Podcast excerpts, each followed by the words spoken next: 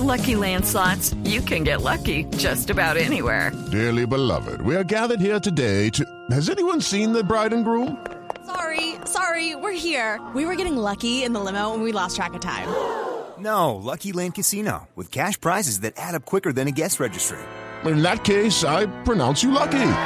Play for free at LuckyLandSlots.com. Daily bonuses are waiting. No purchase necessary. Void where prohibited by law. 18 plus. Terms and conditions apply. See website for details. Monseñor Córdoba, buenos días. Buenos días, Néstor. Mucho gusto de saludar. Gracias, me alegra saludarlo, Monseñor Juan Vicente Gracias. Córdoba. Es el obispo en Fontibón, en cuya jurisdicción opera el aeropuerto El Dorado que sirve a Bogotá. Monseñor, ¿qué saben ustedes, qué tienen que decir sobre el oratorio del aeropuerto El Dorado, abierto ahora, convertido en un escenario espiritual multiconfesional? Exacto. Mire, la Secretaría de Gobierno de la Alcaldía notificó a Opaín, que es la empresa privada que por concesión de la Aeronáutica Civil administra el aeropuerto. Entonces, Opaín tiene la última palabra. ¿Qué les dijo la alcaldía? Que, a- que a- por la ley de igualdad de cultos, entonces no se debía tener un oratorio solo para una religión, sino para todas las religiones, cosa que de acuerdo a la ley eh, tiene, tiene coherencia. Entonces Opaín tiene la libertad de decir sí o no. Opaín decidió, después de que tuvimos un diálogo, una reunión, que de todas maneras teníamos que salir. Ese no fue muy diálogo porque desde que llegamos era que nos teníamos que ir, que nos teníamos que ir. Entonces ellos nos, nos, pues, sacaron del aeropuerto después de estar allá algunos años que ellos nos habían concedido. Eh, ellos nos, nos dan que nos van a dar una hora para tener la misa de, de 11 a 12. Lo que pasa es que el oratorio es para atender a los católicos que pasan por el aeropuerto 24 horas. Pilotos, azafatas, administrativos, pasajeros. Continuamente entran y salen, continuamente tenemos las misas, confesiones, hasta matrimonios, bautizos hemos tenido. Entonces, dar una hora, pues muy bien, pero una hora en un sitio donde no se puede tener ningún símbolo religioso, sacaron todo, el sagrario, el altar, y entonces eh, una hora le toca a uno, otra hora le toca al otro, otra hora la gente ya no tiene el espacio para su oración y sobre todo para encontrarse con el Santísimo Sacramento. ¿Quién nos sacó? La Secretaría de la alcaldía, la Secretaría de Gobierno le insinuó y le dijo a Opaín y Opaín dio la última palabra, pudiendo habernos dejado. No nos dejaron, pues nos tuvimos que ir. Desafortunadamente, Sí. el pueblo católico está clamando por su oratorio. Pero, Monseñor, ¿por qué se siente usted sacado? No, no, porque como teníamos un convenio con ellos hasta el año 2037, claro que es un convenio que yo acepto, que ellos podrían en cualquier momento eh, decir que adiós porque no tenemos un contrato de arrendamiento. Fue una bondad y concesión de Opaín que yo le agradezco. era, un años. convenio entre quiénes y para qué, Monseñor Córdoba. entre, entre Opaín y la diócesis de Fontibón para atender espiritualmente en el oratorio que se nos entregó y que podíamos ahí tener todas las actividades litúrgicas. Pero no era de arrendamiento. Eh, Yo quiero dejar eso claro, porque si no uno podría decir tienen que respetarlo. No, era de buena voluntad porque no nos cobraban nada ni nada y nosotros simplemente servíamos al pueblo. Entonces yo acepto que ellos pueden hacerlo, yo no digo que no lo pueden hacer, pero sí decíamos lástima que no, no nos permitan tener las 24 horas de servicio porque la gente mucha gente todos los días entra y sale y son los que nos están clamando y pidiendo que por favor, que por qué les quitaron eso. Es por ahí la cosa. Sí. Ahora, eh, su expresión de nos sacaron quiere decir, ustedes tenían que ahí, que significa sacarlo del oratorio del, del aeropuerto. Ah, teníamos todas las bancas, todo el, el, el sagrario, teníamos todas la- la- las, la- las cuadros, teníamos la Virgen, teníamos las cosas litúrgicas para hacer la misa, el altar, la sede del sacerdote, para confesarse, es decir, todo lo que tiene una capilla. Nos pidieron que sacáramos todo eso, que, que no Pero- podíamos dejar nada. Sí. Monseñor, ¿y eso, y va a quedar un oratorio literalmente pelado? helado. Entonces ellos dicen que van a poner unas sillas, ¿no? Ni sin ningún símbolo, ¿no? Y puede entrar por horas, van a darle una hora a cada religión. ¿Y Entonces, ustedes se quedan? ¿Les parece que la hora que les dan 11 de la mañana para que haya una misa católica eh, la van a usar?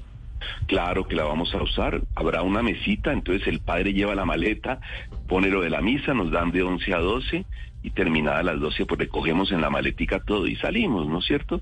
Bien, lo vamos a, hacer, claro, para darle de 11 a 12, pero es que nosotros estamos las 24 horas allá atendiendo a todo el que llega con las confesiones, el sacerdote, pero eso ya se acaba, se acaba. Por ejemplo, en Madrid Barajas tienen un sitio para musulmanes, otro para católicos, otro para una multitud, porque es que hay muchas religiones muy pequeñitas, entonces les dan otro sitio. Muchos aeropuertos tienen para cada religión grande. ¿Y por qué tengo, tengo la sensación, Monseñor Córdoba, de que a usted este espacio multiconfesional no le gusta mucho? Porque, ¿cómo hacemos? solo es una hora, de 11 a 12, no más. Nos quitan todas las demás horas, no nos permiten las demás horas entrar a hacer nuestras atenciones al pueblo, a la gente, a los feligreses. Entonces, yo no tengo problema de que a otras religiones se les dé, por favor, es libertad de cultos y tienen todo el derecho. Pero al hacer esto, nos quitaron a una religión que está todo el día atendiendo gente por la demanda, los católicos, los pilotos, las azafatas, los administrativos, los pasajeros. Eso está entre y salga, entre y salga gente. Otras religiones, ojalá les llegue mucha gente, pero son pequeñas, no hay mucho. Los judíos tienen sus, sinagogas y ellas no lo van a usar. Y los musulmanes necesitan espacio abierto todo el día, tienen varias horas de oración, entonces tampoco les serviría solo una hora. Pero, Monseñor, eso desde el punto de vista de ustedes, quienes ofrecen las ceremonias de 11 a 12, pero, pero desde el punto de vista de los creyentes, ¿también están limitados a esos horarios? ¿O un católico puede ingresar a las 9 de la mañana y orar un rato, o a las 5 de la mañana, no sé?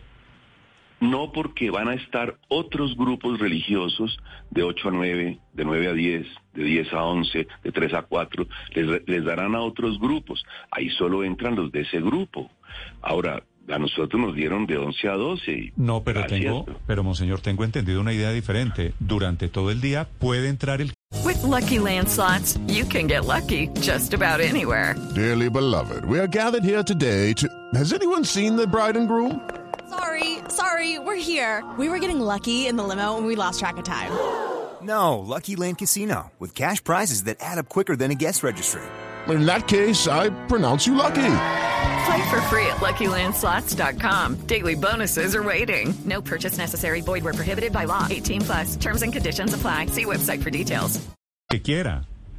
Sí, pero están cantando los de otra religión, están haciendo su culto los musulmanes, hay que respetarlo, están haciendo sus reuniones los ¿Y a de usted le dijeron, le dijeron va a haber va a haber el equivalente a misa judía, misa musulmana? No, no, a, a los servicios que ellos tengan o a lo que ellos quieran hacer, no sé cómo lo harán. Pero ¿no? si yo quiero, a ver, religión. ¿qué es qué a qué entra una persona a una capilla?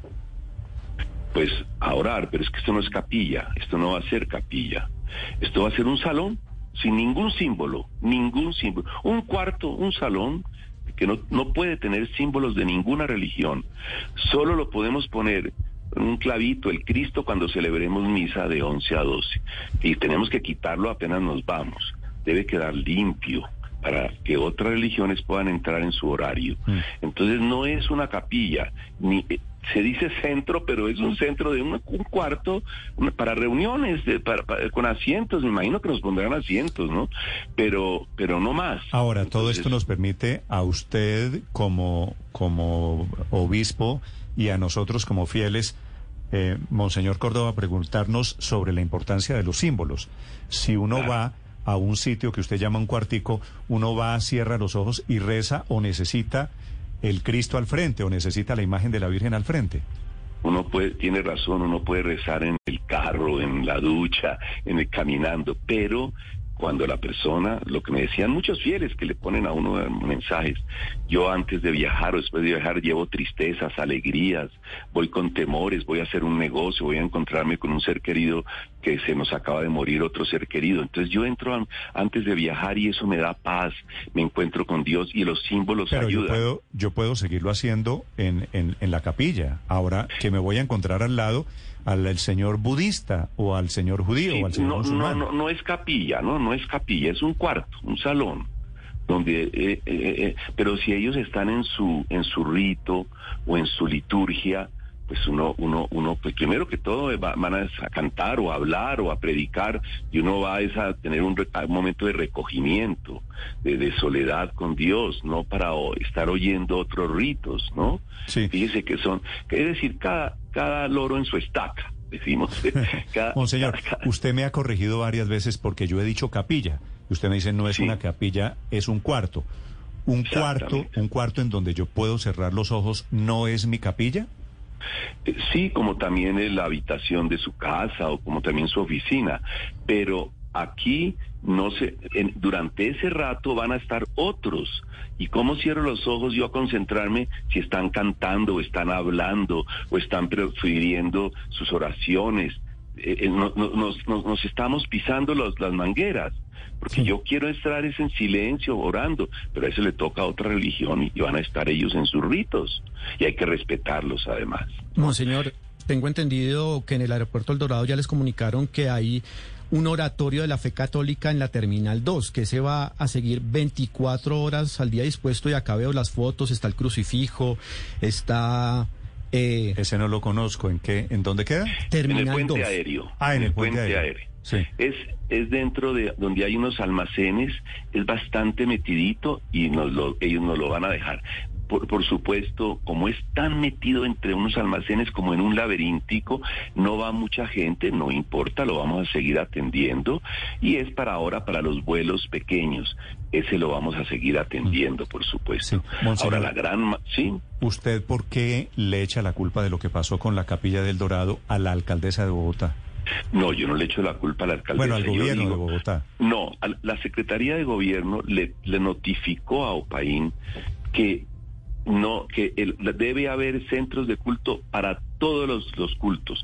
Ellos tienen en cuenta la ley que hay de igualdad de cultos. Entonces ellos pidieron eso.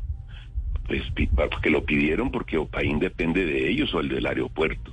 Pero Opaín tiene la libertad de decir sí o no porque es una entidad privada que puede o no hacer lo que quiera mientras ellos sean los administradores. Pero en el Ya no- comunicado, en el comunicado País no dice eso. País dice que fue decisión de ellos como empresa privada. ellos tomaron la última decisión. La, la última, ellos podían decirle a la alcaldía que les notificó, no es que les obligó, les notificó que se, que se debería haber para todas las religiones en virtud de la ley. Pero ellos podrían decir sí o no. Y si ellos decían no, nosotros queremos que siga eso para la religión católica, bueno, les sugerimos que abrieran otro para otras religiones o, o unos dos como hay en Barajas y nos dijeron que no, que ellos e- era ese el lugar. Entonces, yo lo que estoy diciendo es, el pueblo de Dios nos clama y nos pide, ha habido mucho revuelo, que por favor no les quiten su capilla católica, católica, con los símbolos y las misas y los sacramentos y, lo, y todo lo que significa la oración. Entonces, ¿qué hicimos nosotros? Pues ya nos mandan salir, nosotros salimos, eh, obedecimos, no nos ponemos en un plan de, de no querer obedecer, pero estamos siendo voceros, yo no había, no había dicho nada, pero estoy siendo vocero de la gente que nos pide, por favor, la capilla, por favor, la capilla católica, ¿cómo nos quitan eso? Iba mucha gente del aeropuerto, los administrativos, las, los que atienden en los counters, van, se- van muchos, muchos, van todos los días a las ¿Y por qué misas habla, y por qué habla usted en pasado? Mire, yo soy católico, monseñor. Sí, claro. Yo voy a seguir yendo a esa capilla. Es decir, si quiero un momento de oración, si quiero un momento de reflexión, no me importa que al lado esté un señor judío, pues, eh, o rezándole a su Bueno, Dios. No, pues muy bien, yo creo que está bien y me alegra y qué bueno, pero pero no es nunca lo mismo que yo pueda celebrar la misa a las 8, a las 4, porque no solo es para los viajeros que van una hora, hay viajeros las 24 horas, hay empleados las 24 Pero horas. usted cree que la gente iba a misa en el aeropuerto o iba a rezar al aeropuerto, que es diferente. Las dos cosas, las dos cosas. Siempre había alguien ahí rezando, siempre. Y cuando hay misa se nos llena y a veces toca hasta afuera porque la gente quiere tener. Me decía un piloto, me, me escribió, yo no puedo ir casi a misa por mis vuelos porque estoy viajando al exterior, dentro de Colombia, lo que sea. Pero yo tenía ahí mi espacio de la misa que yo aprovechaba siempre que podía y tenía el ratico, me iba a la misa ahí, que era el momento en que yo tenía mi misa. Entonces me decía eso. es una voz de un piloto, ¿no? Entonces, monseñor. lógica- ¿Qué, qué Sí. cree usted que pueda pasar? ¿Será que las demás capillas de la Iglesia Católica que están instaladas en otros, en otros sitios, como por ejemplo los hospitales, puedan correr la, la misma suerte? Es decir, que se conviertan en escenarios no exclusivos de la Iglesia Católica, sino que se tengan que compartir con otras religiones? si es un lugar que depende directamente del Estado, de las oficinas gubernamentales, pueden hacer eso. Si es un lugar que depende de alguien privado, está en la voluntad de esa persona privada. Y si es de la Iglesia Católica, en hospitales, en donde sea, en distintas actividades, nosotros, los colegios, podemos hacerlo porque somos, entre comillas, la palabra es fea, los dueños de ese recinto. Entonces depende de quién dé la orden y de a quién pertenezca el lugar. ¿no? Monseñor, me da la sensación de que usted se siente un poquito maltratado aquí. ¿O eh, siente que yo, están maltratando? es En la, en la gente que me está clamando, los feligreses que me llaman, me ponen muchas notas eh, que quieren que hagamos algo. Yo les he dicho, miren, yo no puedo hacer más porque yo, yo tengo que obedecer al dueño, que le agradezco que nos dio unos años de, de primacía en el lugar. Ahora ya nos dicen que no nos dan sino esa hora y a los de, y yo tengo que obedecer, pero la gente me reclama y me dice que por favor, yo soy el pastor de ese rebaño, entonces yo me hago vocero de ese rebaño, pero por favor lo hago con paz, con respeto y pidiendo por la gente, que es mucha gente. Eso es lo que hago. eh, No, no más, no, no, no Ahora, pretendo otra cosa. La conclusión de este episodio es que el mundo está cambiando. Eh, y obviamente estas relaciones comienzan también a cambiar. Es un gusto tenerlo aquí en Blue Radio, Monseñor Córdoba. Gracias por esta entrevista. A usted, gracias Néstor, que esté muy bien. Buen es un feliz día. Gracias, Monseñor Gracias. Córdoba, desde la diócesis de Fontibón. Víctor, ¿usted tiene la sensación de que esto no solo podría quedarse en El Dorado, sino en otros lugares? Sí, sí, Néstor, puede iniciarse un, un efecto cascada. Ahora, yo he ido a algunos hospitales, no sé si esos hospitales tengan que ver con la Iglesia Católica o no, pero si, como lo decía Monseñor, si tienen que ver con el sector público, pueden tomar decisiones parecidas, parecidas. Eh, eh, colegios también, ¿no, Néstor, que tienen sus Bueno, pero no capillas deben, católicas. ¿no? Claro. Esto, esto Deben, podría generar es un que- efecto cascada. Imagino que lo, a Es- Víctor le va a preocupar es cuando quiten los festivos religiosos, eh, que también debe ser. Que no pronto porque, debe pasar. No porque los festivos ya, padre, Ese- tienen una protección constitucional avalado por la Corte, porque hay un asunto de tradición porque- aquí. Es decir, claro, aquí hay... un aspecto cultural, no más que más que religioso. Pero claro, eh, eh, estos lugares dedicados al culto en edificios públicos, pues claro que tienen que ser neutros y tienen que ser neutros desde hace 32 años que se expidió la Constitución eh, eh, de Colombia. Estaba atrasado el aeropuerto El Dorado y la alcaldía de Bogotá en poner eh, en eh, ejecución esta medida, que entre otras cosas, Néstor, vale la aclaración, viene del gobierno del alcalde Peñalosa y del secretario de gobierno de entonces, hoy senador Miguel Uribe, cuando era liberal, que expidió el decreto 093 del mo- ¿Qué dice 2018. que, Héctor? For the ones who work hard to ensure their crew can always go the extra mile, and the ones who get in early so everyone can go home on time, there's Granger, offering professional grade supplies backed by product experts so you can quickly and easily find what you need. Plus, you can count on access to a committed team ready to go the extra mile for you. Call, clickgranger.com, or just stop by. Granger, for the ones who get it done.